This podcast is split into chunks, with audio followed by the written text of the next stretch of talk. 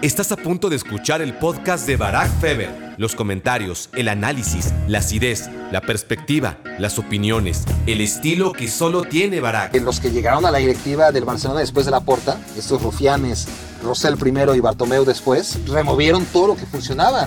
El Barça antes de la llegada de Rosell lo tenía todo. Tenía estilo, tenía orgullo, tenía cantera y lo perdió todo. El haber quedado como el epicentro de tráfico de menores ante los ojos de la FIFA y la opinión pública, lo que era un recinto sagrado como la Masía, pues es algo que, que ya no hay forma de revertirlo. Hola, hola, hola, yo soy Barack Feber y esto es A la Grande le puse cuca. Gracias por hacerme tu cómplice para matar el tiempo y gracias en especial a los casi mil de podcast escuchas, llamémosles así, que tuvieron a bien bajarse el último episodio del Liverpool. Me hacen muy feliz y bueno, gracias, pero estas recontra especiales, aunque ya se los hice saber de manera directa, aquellos 10 que me escribieron a mi dirección de correo electrónico especial para mis podcast escuchas. Bueno, tengo que confesar que aquí también estoy redondeando, no han sido 10, hasta ahora han sido 9. Yo entiendo que de mil Nueve escribieron, porque de esos mil, pues no todos llegaron hasta el final, pero tampoco creo que 991 le hayan puesto stop antes del final. No creo. No quiero pensar eso. Pienso que, que la mayoría más bien fue tímida o no tenía nada que escribirme, lo cual es muy válido y, y, comprensible a la vez, pero los invito de nueva cuenta a hacerlo, a hacerme llegar sus dudas y sus sugerencias a través de las vías de comunicación de las que ya volveremos a hablar más adelante. Pero ahora es tiempo de dedicarnos al tema de hoy. Recordemos que iniciamos el episodio número uno rostizando al Cruz Azul ligeramente. Seguimos haciendo lo propio con Chivas en el segundo. En el tercero, como ya dijimos, tocó enaltecer a Liverpool. Y hoy en el cuarto volvemos al bando de los rudos para hurgar en las heridas del Fútbol Club Barcelona. Sí, sí, ya sé, ya me había tardado tres episodios de podcast de Barack Feber y ninguno dedicado al Barcelona. Eso no podía ser cierto y bueno, ya llegó en este cuarto podcast a hablar de la actualidad del Barça. Soy muy consciente que, que para muchos puede ser un tema pesado, que, que, no les guste, y son libres de irse a buscar otro episodio que cumpla más con sus inquietudes, ¿no? Al final de cuentas, eh, a mucha gente le gusta que hable del Barça y hay mucha gente a la que no le gusta, pero en este sentido, yo siempre he sido muy claro y transparente. Digo que no me gusta el Madrid y que me gusta el Barça. Con esto, por lo menos, tengo al 50% de la gente contenta. A diferencia de otros que no dicen que son del Madrid ni que son del Barça, pero viven en la eterna sospecha, ¿no? Porque los del Madrid piensan que son del Barça y los del Barça están seguros que, esa misma persona, que para muchos es culé a morir, pues para los culés resulta que es madridista y tienen descontento al 99% por lo menos de los aficionados del Madrid y del Barça. En mi caso, hay mucha gente del Barça a la que no le simpatizo, pero por lo general, pues sí, compartimos inquietudes y malestares. Y hay mucha gente, pero bueno, más bien poquita del Madrid a la que le puedo simpatizar, ¿no? La mayoría, pues no, por obvias razones. Pero al menos no voy con careta, ¿no? Yo creo que la obligación del periodista no es ser imparcial, no del periodista deportivo y tampoco el político, sino al contrario. Tienes que ser transparente, eso es innegociable, y estar informado. Y a partir de ahí, todos tenemos filias y fobias.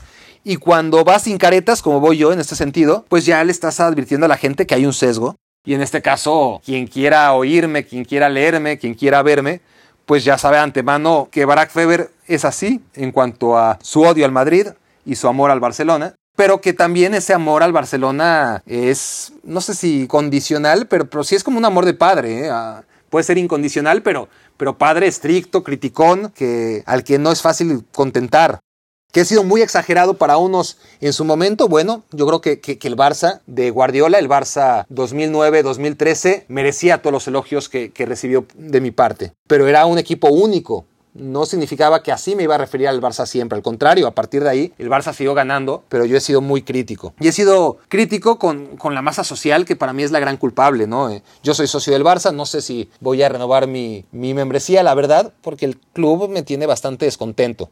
Los mantendré informado. Si, si, les preocupa esta situación, pero, pero ahora mismo no sé si, si voy a renovar, porque claro, eh, perdería mi membresía ya de por vida, pero no me tiene nada contento las decisiones que se van tomando a nivel de club. Y por otro lado, pues ya va a cambiar la directiva, entonces debería de tener paciencia, pero pues también me gana el codo y no quiero pagarles. Y bueno, estoy en esos dilemas mentales. Pero bueno, les decía yo que, que, que la masa social del Barça, que es sumamente contradictoria y reflexiva y, y mal agradecida, pues es la que votó por Sandro Rosell primero y después respaldó esa bochornosa gestión cuando hizo presidente a Bartomeu que venía siendo interino cuando Rosell se fue a la cárcel y aún así porque el Barça ganó por accidente por accidente me refiero a, que la gestión del equipo fue pésima. En la cancha los jugadores demostraron todas sus capacidades y, fueron dignos tricampeones, ¿no? Eh, ganaron el triplete, pero eso fue lo que llevó al socio a votar por esa directiva que no había movido un dedo para lograr lo que consiguieron los jugadores, que fue ganar la Copa, la Liga y la Champions de 2015 contra todo pronóstico. El Barça antes de la llegada de Rosell lo tenía todo. Tenía estilo, tenía orgullo, tenía cantera y lo perdió todo. Tenemos que, hacer un muy pequeño, prometo que no va a ser aburrido, pero análisis de la historia del Barça. A ver, 1960 a 1990, 30 años en los que el Barça ganó dos ligas y cero champions. Claro, luego llegó, todos los que escuchan este podcast deben estar enterados de, Johan Cruyff y de lo que cambió en la historia del club, ¿no? La llegada del neerlandés como jugador primero y como entrenador sobre todo después. Pero decíamos, del 60 al 90 en 30 años, dos ligas y cero Champions. Su primera Champions de la historia no llegaría hasta el 92. Y después, del 90 al 2020, en esos mismos en ese mismo lapso de 30 años, el Barça pasó de ganar dos ligas a ganar 16 ligas. De haber ganado cero Champions a ganar cinco Champions. Es decir, de 1960 al 90, dos ligas, cero Champions. De 1990 a 2020, 16 ligas y 5 Champions. Ha sido un vuelco dramático en la historia y sin embargo, no fueron los títulos los que hicieron especial al Barça, sino el camino sembrado para obtenerlos. Semillas de, un fútbol intrépido, generoso, por supuesto, producto de, la llegada de Guardiola, que significó la, sublimación de un estilo que, ya era propio, un, estilo que con Guardiola fue capaz de sincronizar lo que podemos llamar fútbol gourmet con títulos, estaba por verse si eso era posible, y encima con un 70% de canteranos en el campo. Eso no iba a durar para siempre. Eh, lo teníamos muy claro, quienes lo vivimos y quienes lo disfrutamos, que Puyol se retiraría un día, que Guardiola tendría que renunciar también otro día, que Xavi habría de envejecer y que hasta Messi que en ese momento era muy muy joven, llegaría el momento en el que se tuviera que ir. Y iban a llegar otros, claro, pero no iban a ser seguramente de esa calidad, porque los imperios en el fútbol y en la vida misma, en la historia, son fugaces. Pero aún así, más allá de que la explicación fácil y, más lógica es que el Barça tuvo una generación increíble de futbolistas y no es tan fácil reunirla todas las décadas, pues las cosas se podrían hacer o se debieron haber hecho mucho mejor, ¿no? La, gestión de la herencia de un equipo tan bien montado, ¿no? Que tenía jugadores tan brillantes que, realmente parecía prueba de autodestrucción, aun cuando el club ha hecho históricamente un arte de hacerse daño a sí mismo, ¿no? Llega este, perdón, pero tengo que decirlo, cara de imbécil y, cerebro de pez, si no lo digo aquí dónde, llamado Joseph María Bartomeu, y le tomó seis años acabar con todo el legado. Bien ayudado, sí, por gente que eso es, increíble que hayan tardado tanto, ¿no? Porque hasta para terminar de hacer caca al club les llevó demasiado tiempo, mucho más tiempo del que uno habría pensado por lo mal que han hecho las cosas, ¿no? seis años es lo que les llevó, que ni para eso sirve la junta directiva del Barça, hasta que por fin lo logró, ¿no? Eh, hacer mierda lo que quedaba del Barcelona. Yo los defino como políticamente lo peor de lo peor, ¿no? Son mentirosos como Donald Trump, son macabros como Vladimir Putin, son tramposos como Evo Morales, son incapaces como Enrique Peña Nieto y espero no ganarme ningún hater en este momento, pero también rencorosos como, pues, digamos, López Obrador suele ser rencoroso, ¿no? Pero bueno, no, no, no, no nos metamos en esas cosas. El caso es que hicieron el Barça un asme reír en estos años. Porque puede ser malintencionado en la vida, ya lo dije la otra vez, no es lo más bonito, pero siempre y cuando no seas torpe, pues bueno, no, te va a ir mal en la vida siendo malintencionado. Pero estas son las dos cosas, son malintencionados y torpes. ¿no? Puede, puede ser un inútil, pero si vas a ser un inútil, al menos no seas perverso. Y Joseph María Bartomeu es las dos cosas. El problema de esta gente es que por su culpa ya nada hace especial al Barça. Sigue siendo el único club que ha clasificado a todas las competiciones europeas todas las temporadas ha estado ahí, por lo menos en Copa UEFA, hoy conocida como Europa League, sí, es el único. Es cierto que es el único equipo hasta ahora que ha conseguido más de un triplete, también es verdad. Que todas las veces que levantó la Champions, también ganó la liga, a diferencia de, los demás clubes que, pudieron ganar la Champions, pero no necesariamente la liga el mismo año, que es una hazaña deportiva de enorme mérito, ¿no? una magnitud importante. Pero todo lo que estoy diciendo, que, que ciertamente son cosas que solamente ha logrado el Barça, no son más que estadísticas. Porque por todo lo demás, el único modo que tienes de distinguir hoy en día al Barcelona del Real Madrid es el color del uniforme. Y me explico. A continuación, los 10 pecados capitales de la directiva del Barcelona y por qué el Barça está como está. Número 1. Pérdida de clase. ¿A qué me refiero?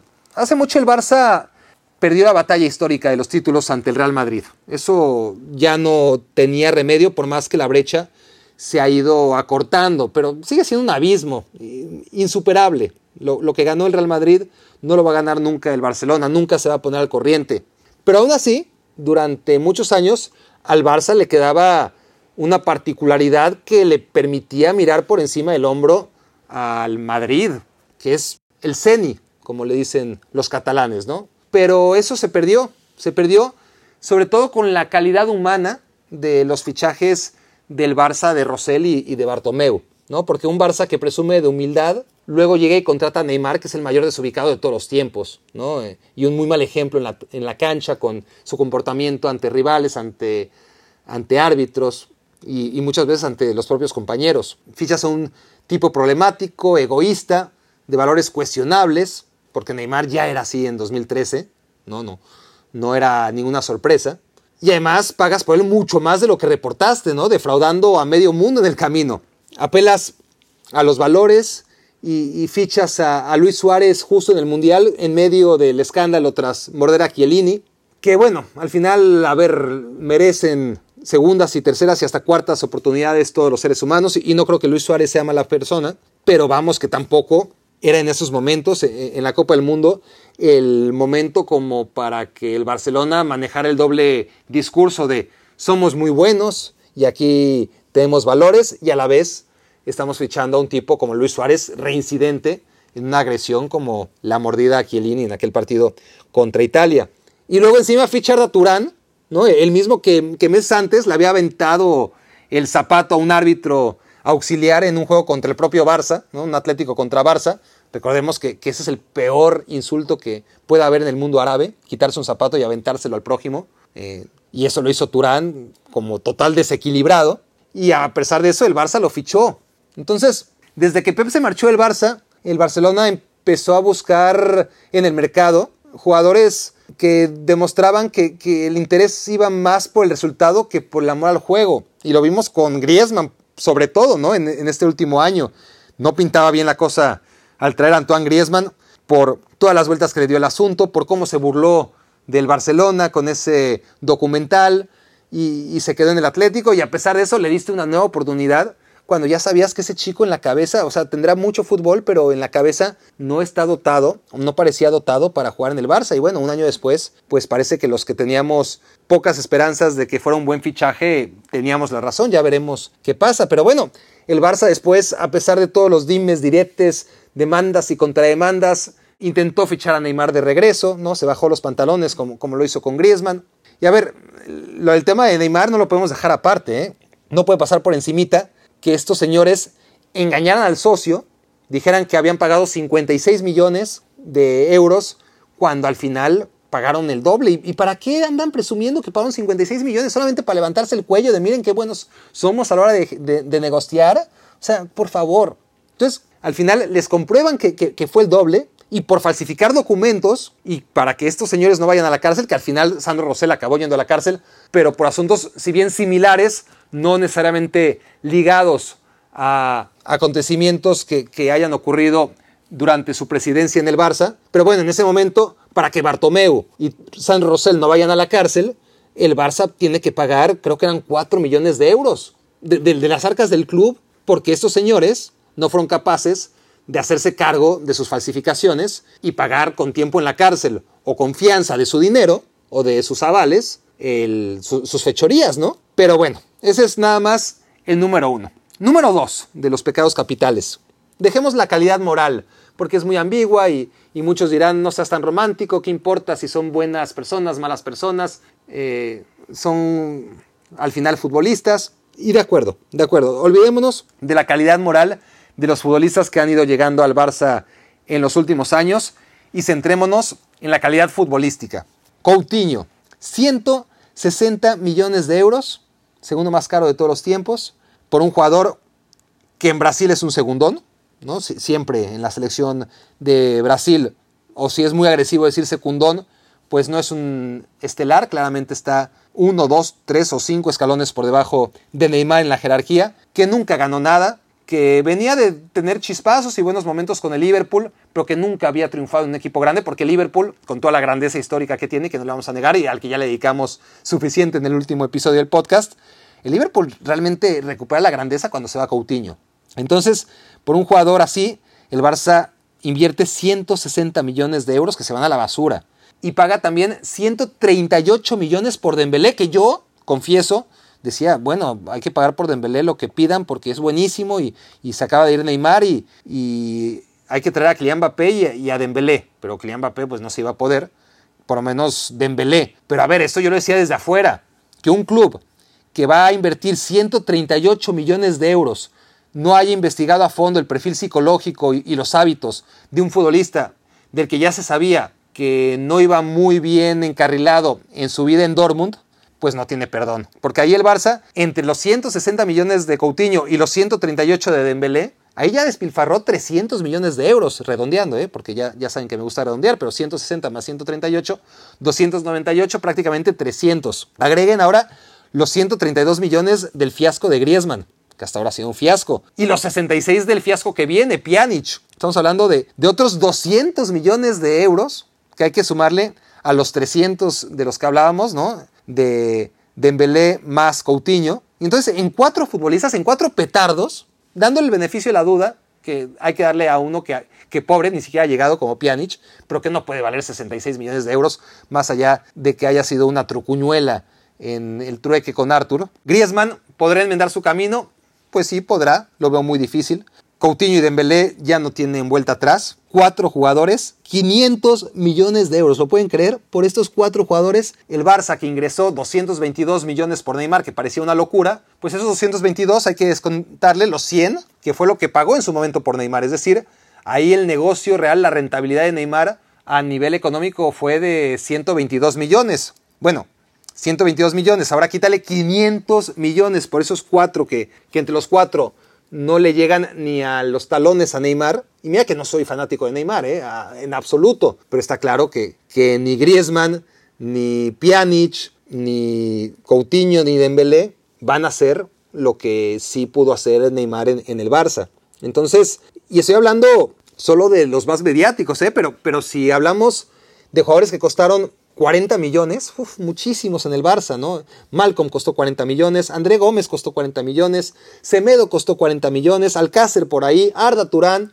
Estamos hablando de que entre estos cinco jugadores, el Barça se despilfarró otros 200 millones, sabiendo además, todos sabíamos que no iba a funcionar. Lo, de Arda, que ya no quería correr en el Atlético de Madrid y que por eso iba a jugar en el Barça. Lo de Alcácer, que era un delantero discreto, correcto, pero no para el Barça. Eh, un jugador cumplidor en el área y, ya. Semedo que más o menos se defiende, pero vamos, no, no, pasa nada con Semedo, honestamente. André Gómez le fue muy mal, eh, no, no tenía pinta que le iba a ir bien tampoco. Malcolm ni, hablemos, se, fue antes de, de, haber llegado siquiera. Entonces, entre esos cinco futbolistas ya estás hablando de otros 200 millones despilfarrados, porque ni siquiera estamos hablando de que, a, ver, claro, hay inversiones que todas, todos los fichajes tienen un riesgo. De Jong fue muy caro. Vamos a ver cómo funciona De Jong. Hasta ahora no ha funcionado para nada. Fueron más de 80 millones y vamos a ver si, si funciona o no, pero parecía bien tirada la apuesta de De Jong. Cés Fábregas, por ejemplo, pues más allá de que es un jugador que se te fue gratis, el Barça optó por repescarlo, ojalá no se hubiera ido nunca, y regresó y, al final pues las cosas no funcionaron como uno pensaba que iban a funcionar pero era una apuesta que, que, el Barça en ese momento tenía que hacer. Estoy hablando entonces solamente de jugadores que yo creo que ya de inicio sabíamos que no iban a funcionar, ¿no? Entonces es un despilfarro de dinero terrible de un equipo que realmente compra muy pero que muy mal. Y por no hablar del punto número 3, que son las ventas desastrosas. Ahí sin duda el peor equipo en el mercado siempre es el Barcelona, ¿no? A la hora no solamente de comprar mal, sino de vender peor. Y siempre ha sido así, ¿eh? Eso sí, de, desde la porta, antes con Gaspart, eh, el Barcelona ha sido muy, muy malo en general para vender. Pero lo de Pjanic y Arthur, por favor, es que sería ridículo, bueno, es ridículo, pero lo, peor es que no es primera vez que pasa algo así en el Barça. ¿no? Eh, acuérdense de Ibrahimovic. Ibrahimovic llega por 70 millones, procedente del Inter, juega un año y se va al Milan a cambio de 20 millones. El Barça consigue en un solo año devaluar a Zlatan 50 millones de euros. Fue, increíble. Y lo de Villa, ¿se acuerdan? Eh, el Barça paga por David Villa después de la Copa del Mundo o mientras está jugando la Copa del Mundo de Sudáfrica 2010 44 millones de euros. Villa cumple, no lo hace mal, es importante de hecho en la victoria de la Champions 2011 en Wembley, pero luego se va por 2 millones. lo, lo, venden al Atlético por 2 millones, mejor lo hubieran regalado. Perdón por ofuscarme, eh, no lo puedo controlar. Pero bueno, es que con esos antecedentes ya hasta parece menor cosa lo de Pjanic y Artur, ¿no? Porque Artur, a ver, de todas formas es una cosa que no tiene sentido. Por más que le quieran ver sentido económico, el Barcelona saca muy poco beneficio eh, de que sí le van a cuadrar las cuentas del ejercicio 2019-2020, pero con la consecuencia de que a ver, ¿no? Ya cómo se las arreglan para el ejercicio 2020-2021, que es donde va a entrar la inversión desproporcionada por Pjanic. Está claro que Arthur fue vendido a un sobreprecio y que Pjanic fue comprado a un sobreprecio para cuadrar las cuentas y el balance de la temporada 2019-2020. Balance que tenía que ser cuadrado precisamente por la pésima gestión económica de una directiva que no ha sabido ni mantener la excelencia en el terreno de juego, ni mucho menos hacerlo con las cuentas en números negros. Es, ha sido una, una desastrosa gestión en el sentido deportivo y económico. Pero a ver, olvidándonos de eso, por favor, sabíamos todos que lo de Busquets es una de las prioridades en el Barcelona, encontrar un sustituto para Busquets a plazo mediano y, no tan mediano, ¿no? Alguien que progresivamente empiece a tener minutos en esa posición del campo porque, porque Busquets poco a poco va perdiendo fuelle, va perdiendo impacto en el equipo y va haciéndose un jugador menos determinante. Necesitas un relevo, pero su relevo no puede tener la misma edad de Busquets, por favor, por favor. Entonces, Teresa Pjanic, que, que será muy bueno, como Busquets también es muy bueno, pero son chicos de 30 años. ¿no? ¿Cuánto van a durar en el Barça? Y vas a tener que volver a invertir en la misma posición en lugar de hacerlo de manera gradual. Y encima dejas a un futbolista que era la apuesta para ser el nuevo Xavi, que probablemente no iba a ser nunca el nuevo Xavi, pero nunca lo sabremos, porque así como el mismo Xavi estuvo muchas veces a punto de irse del Barça, no solo cuando tenía 23 años, que es la edad que ahora tiene Artur, sino mucho después, y Xavi no acaba de explotar hasta casi entrados los 27, 28, 29 años. Antes era un jugador con la etiqueta de transferible. Y bueno, se va Artur, el Barça tiene un trueque con Pjanic en el que además se lleva que 10, 12, 13 millones de euros y nada más, ¿no? Deja ser un jugador de 23 años y traes uno de 30 años en una posición donde además si necesitabas un jugador, ok, tenía que ser de una edad mucho menor para poder hacer esa transición con Busquets. En fin, número 4.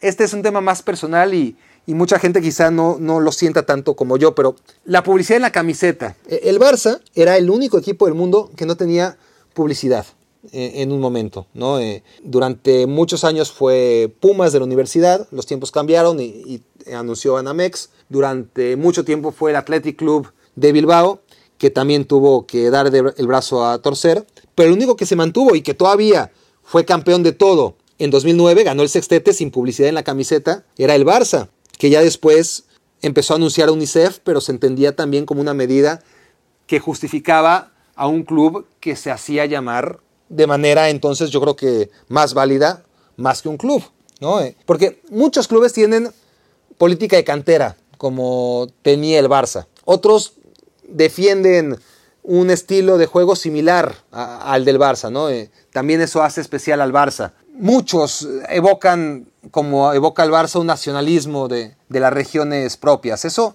eso no hacía único al Barça. Sí, era un equipo con un estilo de juego muy definido, un equipo que representa mucho para Cataluña, un equipo que apuesta por la cantera, pero hay muchos equipos así. Lo que hacía realmente diferente al Barça, lo que lo hacía más que un club, era el orgullo de tener tu camiseta de la categoría de una selección nacional, ¿no? Sin publicidad. Y aún renunciando a ese ingreso importante, el Barça era extraordinariamente competitivo. Eso, insisto, para mí es ser más que un club y no un club más. Hasta entonces, si querías explicarle rápidamente a un niño la diferencia entre el Barça y el Madrid, les enseñabas, las camisetas y decías, mira, uno tiene, no tiene publicidad, o bueno, tiene UNICEF en su momento, y aquellos tienen las apuestas, ¿no? Que, tanto daño le hacen y, le seguirán haciendo al fútbol. Hoy, pues lo mismo, ¿no? Uno tiene Fly Emirates, el otro Qatar Airlines, eh, el Barça que ahora tiene Rakuten, pero, pero en su momento le vendió el alma y la camiseta a un régimen autoritario y, y manchó con publicidad la camiseta, ensució los colores a cambio de que los árabes pagaran el sueldo de tres futbolistas, ¿no? En términos prácticos, los 30 millones de euros, que, que, ciertamente es mucho dinero. Y se dice muy fácil desde acá, desde la comodidad del sótano de mi casa donde estoy grabando este podcast, decir renuncien a 30 millones cuando el resto de los grandes equipos, en Inglaterra, el propio Real Madrid, en Italia, pues tiene esa ventaja de, competir contigo sin hacerle feo a ese ingreso por publicidad en su camiseta. Pero aún así, yo creo que el Barça, insisto, competía y competía muy bien. Y, al final esos 30 millones, pues era el pago de la nómina de tres jugadores y, nada más. Tres jugadores promedio, obviamente. Pero bueno, eso es algo romántico y debatible. No es debatible el punto número 5, que es la masacre a la masía. ¿No? Porque muchos dicen es que es una generación la del Barça y no es que la Masía haya sido tan importante, sino que fue una generación irrepetible y, chao. Sí y no. Claro, ya dijimos que, que no ibas a tener a tantos jugadores siendo los mejores del mundo en su posición durante todas las décadas, no, eso no iba a pasar. Eso fue un milagro que ocurriera en el Barça. Pero aún así, se equivocan los que dicen que fue una generación, porque no fue una generación. No, hay que ser concretos y señalar que primero fueron Puyol y Xavi, Luego llegaron chicos dos, tres años más jóvenes como Valdés e Iniesta. Pasaron también otros dos, tres, cuatro años y subieron al primer equipo Cesc, Messi. Piqué lo hizo después, obviamente después de haberse ido al, Manchester United y al Zaragoza. Em, pero bueno, era de la misma generación que Cesc y Messi, más jóvenes que, que Valdés e Iniesta, ni hablar que Puyol y Xavi. Y después llegaron aún más jóvenes a establecerse al primer equipo como Busquets y Pedro. Pero a partir de ahí la nada absoluta. Bueno, Sergi Roberto, ¿no? Que, que es utilitario y lo que quieran, tiene mérito de haberse más o menos instalado en los once del club y ha sido histórico en algunos momentos, hay que dárselo también a Sergi Roberto, pero, pero nada más. ¿Y por qué ocurre esto? Porque los que llegaron a la directiva del Barcelona después de la porta, estos rufianes, Rosell primero y Bartomeu después, removieron todo lo que funcionaba, todo lo que se hacía bien en términos de la masía. A los encargados los mandaron a casa, reestructuraron sin necesidad de reestructurar y bueno, llegó desastre tras desastre, el descenso del Barça B de segunda a segunda B y progresivamente jugadores que se fueron perdiendo porque claro, crecían y no tenían oportunidades en el primer equipo y fuga de talento, ¿no? Una fuga de talento que vamos a ver dónde acaban a nivel futbolístico chicos como Dani Olmo, como Eric García, como Mateo Morey, que debutó recientemente en el Dortmund, que claro, veían que, en el Barça no iban a debutar nunca. Y estoy citando solamente tres nombres, pero hay muchísimos, ¿eh? Y, cito estos tres nombres para que quede grabado, y esa es la idea de los podcasts, después de todo, ¿no?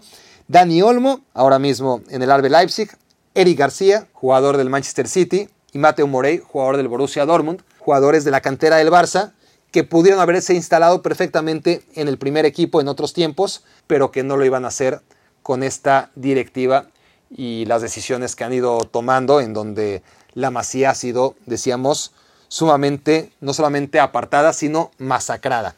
Número 6. El pecado capital número 6 de la directiva del Barça es sentirse por encima de las regulaciones de FIFA, ¿no? Porque no son los únicos que cometieron esa fechoría de llevarse a chicos menores de edad y a sus familias, cambiarlos de residencia, extranjeros, se entiende. Es algo que, más tarde también iba a ser acusado y sancionado el Atlético de Madrid, el Chelsea, pero el primero de todos es el Barça. Y, además al Barça le hacen cumplir un año de sanción cuando el Atlético de Madrid se lo reducen a seis meses y al Real Madrid se lo reducen a cero. Estoy hablando de, de sanción en donde al Barça le impiden fichar. Y esto es más bien más bien hicieron un favor, ¿no? Por parte de la FIFA, porque para lo mal que ficha el Barça, mejor que, que ahorrara al menos que respirara durante un verano y un invierno y, no cometiera tonterías. Pero a nivel imagen es lo más doloroso, ¿no? Que, al Barça le hayan descubierto la, la trampa, ¿no? El Barcelona ni siquiera fue capaz de defenderse bien, ya sea porque fue más tramposo que los demás o más tonto que el resto, pues eso, ¿no? Como decíamos, al Madrid cero meses al final, el Atlético se ampara y se lo reducen a seis meses, y el Barça no, el Barça tiene que cumplir el año sin fichar, pero más allá de eso, el haber quedado como el epicentro de tráfico de menores ante los ojos de la FIFA y la opinión pública, lo que era un recinto sagrado como la Masía, pues es algo que, que ya no hay forma de revertirlo. Y también es responsabilidad de los señores Rosell primero y Bartomeu después. Y claro, cuando encima de, hacer trampa no ganas, pues el fracaso es incontestable, ¿no? Porque está muy mal hacer trampa y, ganar, pero bueno, por lo menos ganaste. Cuando ni siquiera las trampas te, sirven para seguir ganando, entonces el, fracaso, decíamos, es incontestable y eso es lo que le ha pasado al Barça. Entremos al número 7. El 7 es el más doloroso e importante para mí, el, el pecado capital de no solamente haber dejado que Guardiola se fuera, sino haber prácticamente inducido su huida, ¿no? Desde que se fue Guardiola en 2012, el equipo ha ido extraviando una cosita en cada partido, una cosita en cada práctica, hasta llegar hasta donde está.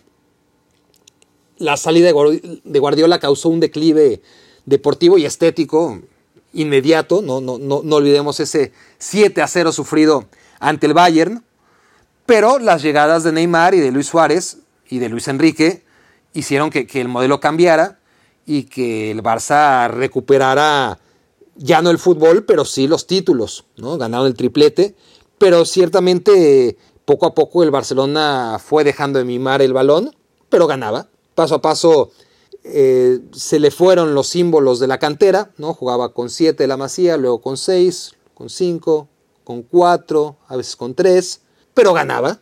Paulatinamente se vendió cual cortesana al dinero de Qatar, pero ganaba. ¿no? Y, y escándalo tras escándalo, el, Barça iba renunciando a sus cacareados valores, pero ganaba. Pero el hecho de haberle dado la espalda a Guardiola iba a tener consecuencias si no inmediatas, como, como parecía, ¿no? Tras ese 7-0 contra el Bayern, sí que pudo levantar cabeza con Luis Enrique, pero eso fue contraproducente, porque claro, y, eso se veía venir, ¿eh? Sin que la junta directiva hubiese hecho absolutamente nada para que el Barça ganara el triplete de 2015, el Barça logra ganar justo antes de las elecciones, unas elecciones que iba a perder Bartomeu, pero como ya hablamos, la irreflexividad del socio le hizo votar por este señor que sin querer logró el presidir al equipo justo cuando logró el segundo triplete. Pecado número 8, hablamos de insensibilidad absoluta, ¿no? Eh, la salida de Víctor Valdés, que, independientemente de que acabara con esa lesión y, que ya no pudiese cumplir los sueños que tenía fuera del Barça, se estaba yendo muy mal del Barça eh, el, portero histórico y, fue uno de los muchos capítulos en donde jugadores importantes se iban por la puerta trasera. Pasó con, con Tiago y con Cesc, que, estaban llamados a, a, ser los herederos legítimos de Xavi.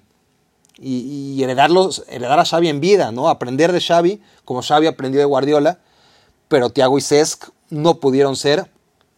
Y eso es consecuencia de, lo mismo, ¿no? De, de, la partida de Guardiola y de una insensibilidad acerca de las necesidades del club muy propia de una directiva que, no tiene ni idea de fútbol.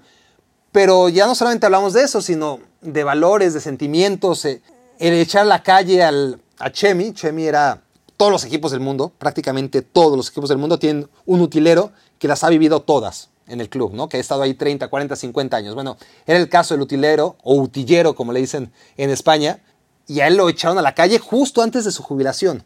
Meses antes de que se jubilara, lo echaron a la calle en otro de los capítulos bochornosos de, esta junta directiva, que, nos lleva además, porque ya me estoy adelantando, al, pecado capital número 9, que es todo aquello que no ocupa ocho columnas, pero que sigue siendo desastroso en la gestión, que, que quizás no tenga un interés tan masivo y por eso no, no, lo vemos cuando nos metemos al marca o al sport, quizás hasta abajo, ¿no? En el, scroll. Pero, a ver, eh, pactar el regreso de esos descerebrados radicales al estadio, ¿no? Eh, que habían sido expulsados los Boys Noise en la gestión de, de la porta. Una de las pocas cosas que, que, hizo bien la porta fue eso, ¿no? Los radicales fuera del estadio. Y con la excusa de que el Barça necesitaba una grada joven de animación y que el Camp Nou es un estadio muy callado y negociaron el regreso de estos imbéciles, y esto es uno de los asuntos más dolorosos de la gestión de Bartomeu, además de lo que ya habíamos dicho, ¿no? Liquidar a todo aquel sospechoso de haber salido alguna vez tomándose una foto con la porta, por útil que fuera en el club, hostigar hasta la extenuación a los responsables del prestigioso fútbol formativo Blaurana y con ello empeorar a los equipos de, fútbol base, pero también a los equipos profesionales de básquet, de balonmano, de hockey. Ustedes, si les interesa, investiguen. Aquí no voy a ahondar en ello, porque entiendo que, no es de, demasiado interés. Este es un podcast de fútbol. Pero vean lo que han sido, lo que eran antes y lo que son ahora las secciones de los otros deportes profesionales del Fútbol Club Barcelona, o sea, básquet, balonmano y hockey. Y verán que no solamente en fútbol la, la gestión ha sido lamentable. Número 10, junto a la 7, que era la de Guardiola, la peor de todas, que es desperdiciar a Messi, ¿no? Los mejores años del que es el mejor jugador del mundo y, probablemente el mejor de la historia han sido desperdiciados. El, Barça ha gastado 1.500 millones de euros para rodear a Messi y no ha sido capaz que el mejor futbolista del mundo gane títulos en los últimos cinco años, sobre todo a nivel Champions para el club. Y eso es imperdonable porque además, con toda la superioridad que ha sido contrastada ¿no? en, enfrentamientos directos y a largo plazo en, ligas de 38 jornadas. La gran superioridad con goleadas una tras otra en el Bernabéu del Barça sobre el Madrid.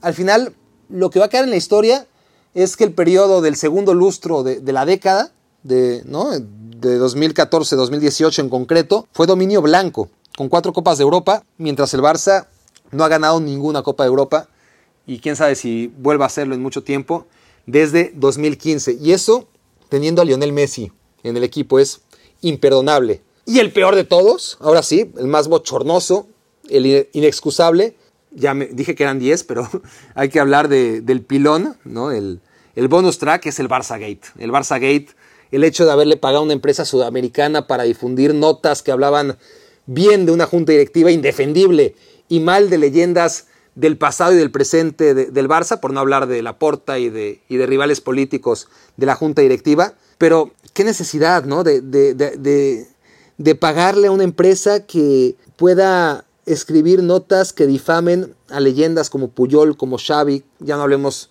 de Guardiola, y encima pagar un sobreprecio, porque se puede ser más torpe en la vida.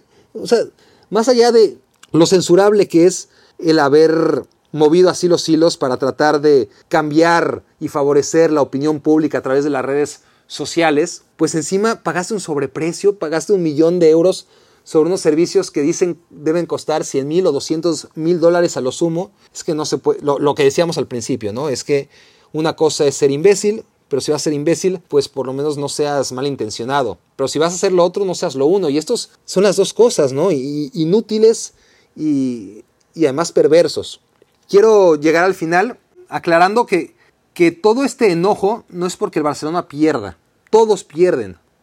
El problema ha sido la manera en la que ha perdido el Barcelona. ¿no? las derrotas han sido humillantes, ¿eh? no, olvidemos lo de Turín, la de Roma, sobre todo la de Liverpool, ¿no? Salah y, y, Firmino ni siquiera estaban jugando ese partido de vuelta, estaban, estaban lesionados ambos y sin ellos, igual Liverpool les dio la vuelta con ese tiro de esquina ridículo, ¿no? Porque el barcelonista muchas veces se queja de la suerte que tiene el Real Madrid, ¿no? Que, que por ejemplo, en su camino a Kiev era increíble, pero, pero jugaba contra el Bayern y el Bayern era un hospital. Jugaba contra el Paris Saint Germain y se lesionaba a Neymar. Jugaba la final contra el Liverpool y Ramos lesionaba a Salah. Claro, tiene mucha suerte el Madrid, pero la aprovecha el, Barcelona, ¿qué más quería? ¿no? Tenía 3-0 de ventaja sobre el Liverpool, no jugaban Salah y Firmino. Se le lesiona además Robertson en el primer tiempo y, ni por esas. Es, la manera en la que pierde el Barcelona. ¿Y saben qué? Yo, yo lo resumo en un concepto. El Barça renunció a todo para ser como el Madrid, para ganar como sea. Y lo consiguió, la verdad lo consiguió. Ahora pierde menos. El problema es que cuando pierde, lo pierde todo, ¿no? Se topa con que ya vendió todos los refugios para consolarse cuando se pierde y en el fútbol se pierde mucho, ¿no? A pesar de que seas un equipo poderoso, como ha venido siendo el Barça, que ha cambiado mucho su historia en los últimos años, como hablábamos en los primeros minutos. Prácticamente todos pierden, todos pierden. Los chicos siempre, los grandes a veces, pero en la Champions League a todos les toca perder. Pero la mayoría de los que pierden, tras el, tras el silbatazo final, les queda algo, les queda la identidad, no al Barça. El Barça la vendió a cambio de con todo y todo continuar a ocho Copas de Europa y ocho Ligas del Real Madrid. Es decir, ni siquiera vendió todo para ser el equipo más ganador. Eso no lo iba a lograr nunca. ¿no? Lo único que ha hecho ha sido reemplazar al Real Madrid en su papel de gran bufón del fútbol europeo. El hazme reír era el Real Madrid por todas las tonterías que hacía Florentino y ahora claramente es el Barcelona. Era ciertamente una cuestión de tiempo. El cáncer que se ha venido incubando a nivel institucional forzosamente extendería su metástasis hasta el corazón de la cancha. Las victorias han sido cada vez más esporádicas y con menos brillo. Lionel Messi sí ha conseguido camuflar la realidad, pero el club ha estado en franca decadencia. Y, para mí no es increíble que, ahora se quede sin ganar la liga, sino la increíble capacidad que tuvo para durante tantas ligas ser capaz de, bajar, de, esconder debajo de la alfombra tanta basura y, y, seguir ganando. Ya no en Europa, pero al menos sí en España. Pero ya no cabe más basura debajo de la alfombra, eso se veía venir. Hay que incidir, eso sí, que, fue un ejercicio democrático, hay que recordarlo. El Barça decidió que estaba conforme con su imagen de club vencedor, pero tramposo.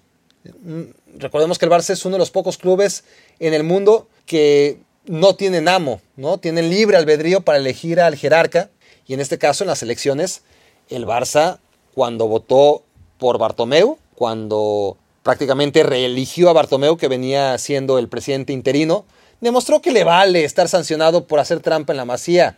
Demostró el socio del Barça que le da igual el fraude y las mentiras en torno al fichaje de Neymar, que les hayan tomado el pelo, que le resulta irrelevante proclamar en su camiseta el nombre del régimen autoritario y yo iría un poco más lejos y lo definiría como impulsor del terrorismo internacional como es Qatar, eso les da igual, ¿no? Eh, que le tenía le tiene sin cuidado al socio la brutal erosión de la cantera porque al final de todo cuando vota por Bartomeu, ya se veía todo lo que ahora estamos enumerando. Y de todas formas votaron por él, ¿no? Entre tantas atrocidades que hemos señalado algunas de ellas durante este podcast, por una junta directiva respaldada por un voto mayoritario que los va a llevar a gestionar el club hasta 2021. Y aquí están las consecuencias. Llegamos a un momento en el que el Barça dejaría de ganar y el problema es que ahora que ha dejado de ganar no le queda la masía, no le queda el estilo, no le quedan los valores que, antes podían mitigar las derrotas y no le queda ni siquiera, insisto, la bestialidad de títulos apilados durante esta epopélica docena de años, ¿no? Un poco más. Ni siquiera eso sirve de consuelo porque no importa cuántas veces gane, en eso Real Madrid siempre le va a dar dos vueltas al Barcelona, va a ganar más a nivel histórico. Antes de, ser el asmerreír, el, el Barcelona, yo lo recuerdo como un equipo que históricamente había encontrado la manera de ser grande en la derrota. Perdía y, perdía muchísimo, pero, pero en la caída a uno como aficionado le quedaba el estilo, siempre propositivo, siempre entretenido. Nos quedaba como excusa o como consuelo la filosofía, ¿no? Fichar siempre a los mejores pero rodearlos de canteranos, eh, no sé, tangibles como, como la elegancia excepcional a la hora de renunciar a los ingresos de los que hablábamos por, por ensuciar con patrocinios la camiseta como hacían otros. Eso hacía que, el Barça, aun cuando no ganara, mantuviera la grandeza. Y entonces, cuando sí lograba ganar, ganaba lo grande, ganaba por todo lo alto. Pero eso se acabó. El Fútbol Club Barcelona ya no es más que un club. Hoy es un equipo grande, tan grande como indistinguible. Es una macroempresa multinacional que ofrece sus servicios en la industria del ocio como cualquier otra. Le identifica una doctrina de juego, sí, pero no tiene esa convicción para defenderla como la tiene el Ajax, por ejemplo. Tiene una apuesta por la cantera, era su sello de distinción, sí, lo ha dejado de ser. Cada vez menos decidida la apuesta por la cantera, nada que ver con tantos clubes como el Sporting de Lisboa, por ejemplo, que, que aunque no salga campeón, siempre sabe y le queda eso, ¿no? Que, que es un equipo que apuesta por, por los chicos de casa. Que el Barça tiene una conexión simbólica con su tierra, claro que, que, eso para muchos es lo que lo hace más que un club, pero a ver, no son nexos tan sólidos como los que ven, por ejemplo, al Athletic Club de Bilbao con su gente, ¿no? Eso es más que un club en ese sentido, no el Barça, honestamente. Cuenta con una enorme masa social, sí, muchísimos socios, muchísimos, pero no tantos como el Benfica ni como el Bayern. Esos, en esos términos de, de masa social, son más que el Barcelona. Y tampoco sobresale por sus conquistas, ¿no? Porque, porque en la historia ha ganado a nivel europeo tanto como el Bayern, también a nivel local, incluso menos, pero mucho menos que el Madrid. Y lo que es, ciertamente, es una máquina de hacer dinero. Funciona más o menos bien, sí, pero no tan bien como otros, llámese Real Madrid o Manchester United, que ganando en años recientes mucho menos, han sabido explotar mucho mejor sus respectivas marcas. Bueno, me enojé un poco, bueno, he vivido enojado en ese sentido durante mucho tiempo ya. Gracias por permitirme desahogarme con ustedes. Espero que no les haya hecho enojar demasiado en este sentido. Esto fue a la grande le puse cuca. Gracias por hacerme tu cómplice para matar el tiempo. Comentarios, sugerencias, quejas, barack, arroba, Muchas gracias. Hasta el siguiente episodio. Escuchaste el podcast de Barack Feber. Toda la información de los deportes con un toque de Barack.